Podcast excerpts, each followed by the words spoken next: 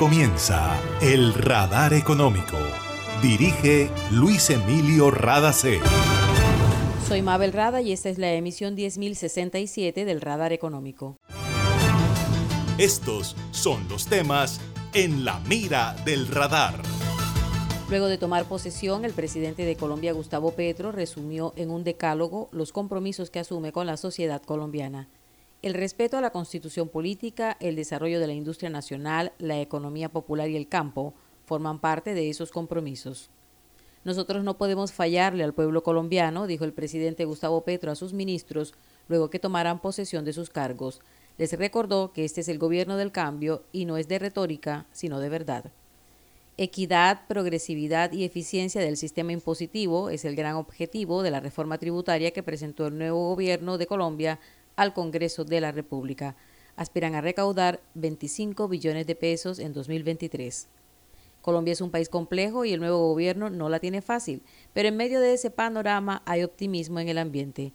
El economista Jairo Parada habla sobre la amenaza de la inflación, el proyecto de reforma tributaria y los nuevos ministros. Nuestra energía nos inspira a generar actos responsables con la sociedad, la tierra y el medio ambiente. Estamos evolucionando. Somos GESELCA, energía que hace bien. Para reportar escapes o emergencias de tu servicio de gases del Caribe, marca la línea 164 desde tu teléfono fijo o celular y recibe la mejor atención de nuestro personal calificado de manera oportuna y eficaz. Línea 164, disponible las 24 horas, los 365 días del año. También puedes marcar a la línea nacional 018000 91 Tu línea amiga 164 de Gases del Caribe. Estamos contigo. Vigilado Superservicios. Que estaba esperando, con la que ahorro para seguir vacilando, todo el Caribe la estaba esperando. Conéctate con la energía que transformará tu barrio, proyectos que mejorarán la calidad del servicio y te permitirán tener el control de tu consumo. DC a la energía que cambiará tu vida sin costo alguno. Y yo soy puntual con aire, me acompaña noche y día, porque con aire disfruto la vida. Aire. En el radar le contamos lo que está pasando en la economía. Diez grandes compromisos con el pueblo asumió Gustavo Petro, el nuevo presidente de Colombia, luego de posesionarse como el primer mandatario de izquierda en este país. Estos son los compromisos. 1. Trabajar para conseguir la paz verdadera y definitiva. 2. Impulsar una política del cuidado. 3. Un gobierno paritario. 4. Un gobierno de puertas abiertas sin excepciones. 5. Mayor conexión con el pueblo. 6. Una estrategia integral de seguridad. 7. Cero tolerancia a la corrupción. 8. Protección del suelo, el subsuelo, los mares y los ríos. 9. Desarrollo de la industria nacional, la economía popular y el campo colombiano. Y 10. Cumplir la constitución política. Pero para cumplir esas promesas a los colombianos, el presidente debe contar con el trabajo de su gabinete de ministros. Por eso luego de que se posesionaran, les dio este mensaje. Nosotros no podemos fallar.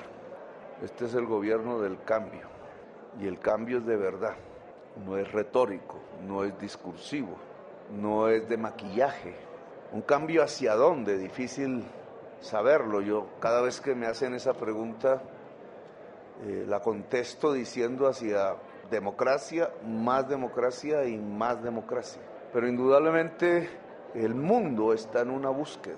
No tiene las certezas que tenía a principios del siglo XX en donde creía saber muy bien en qué consistía el cambio, pero que a la postre se desmoronó en menos de un siglo. Hoy no hay esa certeza. Sin embargo, el mundo sabe que tiene que ir a un cambio. La situación actual es insostenible. Desde el punto de vista ambiental, no lo repitamos. La mayoría de ustedes sabe de las inconsistencias absolutas, casi que mortales, entre la economía y el planeta Tierra. Y eso demanda otra economía. Ahora, ¿cuál? Es ahí el problema. Sabemos que por lo menos no se puede basar en el carbón y el petróleo, que es lo que permite la crisis climática, pero eso de entrada implica nuevas tecnologías y nuevas tecnologías, decían mis profesores, puede implicar nuevas relaciones sociales de producción. Entonces hay toda una tensión, un debate, unas resistencias. La política hoy se mide en el mundo a partir de los conflictos que se generan en los tiempos en donde o se cambia o nos extinguimos y hay fuerzas de la sociedad que no quieren el cambio. En su discurso de posesión, Petro dijo que su gobierno va a recuperar lo que se robaron, a vigilar para que no se vuelva a hacer y transformar el sistema para acabar con ese tipo de prácticas. Agregó que ni familia, ni amigos, ni compañeros, ni colaboradores quedarán excluidos del peso de la ley. Y esto fue lo que les recalcó a los ministros. Este gobierno es cero corrupción. Las ideologías no son un filtro contra la corrupción. Se da la corrupción igual en gente que piensa que es de derechas como en gente que piensa que es de izquierdas. Nosotros no podemos permitir la corrupción en este gobierno. Primero porque éticamente es imposible. Segundo, porque todas las lupas de todo lo que ustedes se imaginen, nacionales e internacionales, están sobre nosotros, sobre nuestras vidas, incluso personales, familiares, en los entornos familiares, porque aquí quienes se resisten al cambio y se han robado este país, quieren que nosotros hagamos lo mismo para para derrocar la ilusión de la transformación.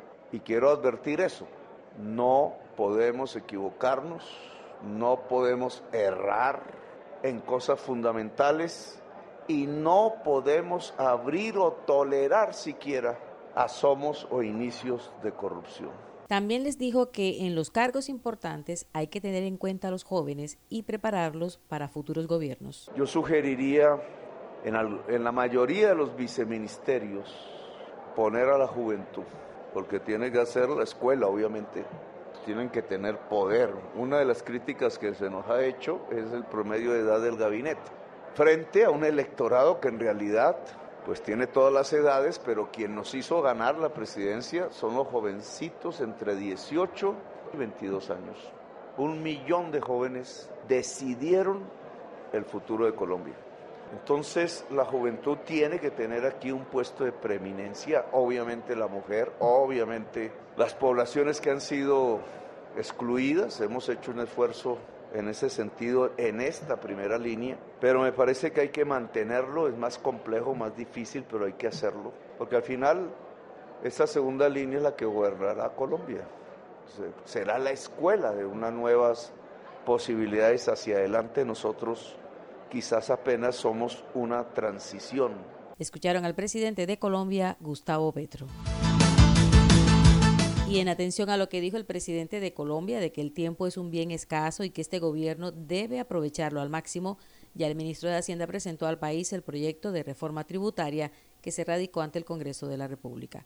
Lo denominaron Reforma Tributaria para la Igualdad y la Justicia Social. El recaudo propuesto por el gobierno busca reducir la deuda social que tiene el Estado con sus habitantes, erradicar el hambre, reducir la pobreza y desmontar los tratamientos tributarios preferenciales. Por eso uno de los frentes de ataque es la reducción de la evasión de impuestos. El ministro de Hacienda José Antonio Ocampo explicó que en los niveles de altos ingresos la tasa de tributación tiende a bajar y eso hay que corregirlo. ¿De dónde saldrá el dinero de la reforma tributaria que aspira a recaudar 25 billones de pesos para el año 2023? Escuchemos al ministro de Hacienda, José Antonio Ocampo.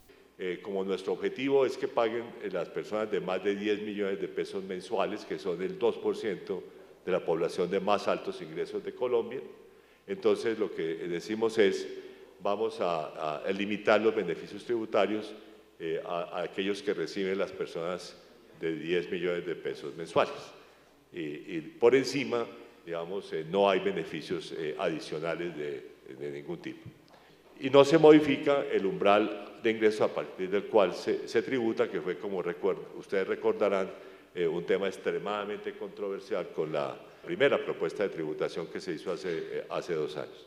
Para esto lo que hacemos es que en materia laboral no hay grandes cambios en, en la renta para, de tributación, simplemente se limitan los beneficios digamos, para las personas de más de 10 millones mensuales, digamos, para que ahí ese sea como el techo, digamos, eh, en ese, en ese campo. En el, en el caso de las pensiones se incluyen en el sistema tributario como un ingreso adicional, nuevamente las de más de 10 eh, millones mensuales, y que de acuerdo con nuestro análisis solo afecta al 0.2%, o sea, al 2 por mil de las personas que están pensionadas en Colombia. O sea, son pensionados realmente eh, con grandes beneficios en materia eh, de tributación el día de hoy. Los dividendos se consolidan, digamos, con el resto de, ingresos, como con todo, entonces se cambia la tarifa del 10%, digamos, y se amplía, digamos, el tramo de las tarifas del 0% de 12 millones a 45 millones de pesos. En ganancias ocasionales, nuevamente también hacemos lo mismo, se consolida como un ingreso eh, adicional de, todas las personas y digamos esto elimina además una cantidad de exenciones y beneficios que uno puede considerar injustificados y complementamos estos cambios del impuesto de renta con un impuesto al patrimonio que va a afectar eh, esencialmente a personas con patrimonios superiores a 3 mil millones de pesos. Para 2026, el gobierno aspira a llegar a 50 billones de pesos anuales, producto de la reducción de la evasión, sin gravar a las familias vulnerables ni afectar los productos básicos de la canasta familiar.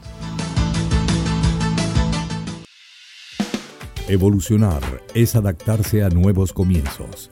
Estamos listos para innovar, crear y construir futuro juntos. ESELCA es energía que une, transforma y hace bien. En Gases del Caribe tenemos una nueva línea de WhatsApp para atender tus solicitudes relacionadas con nuestro servicio. Escríbenos al 605-322-7000 y obtén respuesta inmediata. Recuerda 605-322-7000. En Gases del Caribe, tus trámites a la mano. Estamos contigo. Vigilado Superservicios. Está escuchando el radar económico. El nuevo proyecto de reforma tributaria en Colombia se acaba de presentar y apenas lo están revisando los analistas y dirigentes de todo el país. El presidente nacional de la ANDI, Bruce McMaster, fue uno de los primeros en expresar su opinión. Dijo que el gremio está estudiando y entendiendo la propuesta, que sería la más ambiciosa de la historia del país en caso de ser aprobada. Agregó que tiene efectos sobre muchos sectores sobre los cuales están valorando y calculando sus efectos. McMaster destacó que el anuncio del gobierno de cumplir con la regla fiscal es buena señal para los mercados y ordenará muchas de las discusiones. Luego de la posesión de Gustavo Petro como presidente de Colombia, son más las voces de optimismo que se escuchan. El discurso de posesión y ese decálogo con el que resumió lo que será su gobierno ofrecieron más claridad a la población colombiana, especialmente en relación con la búsqueda de una sociedad más igualitaria y más productiva, teniendo muy claro que no se puede hacer una redistribución si primero no se produce.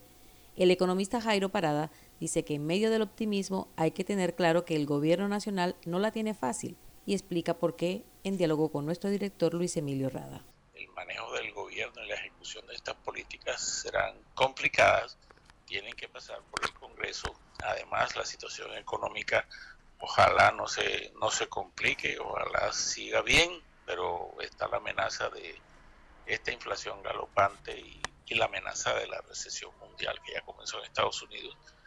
Aunque hay algunas noticias alentadoras últimamente, el gobierno no la va a tener muy sencillo, tendrá que jugársela toda y parece que se están haciendo las alianzas políticas que el gobierno necesita.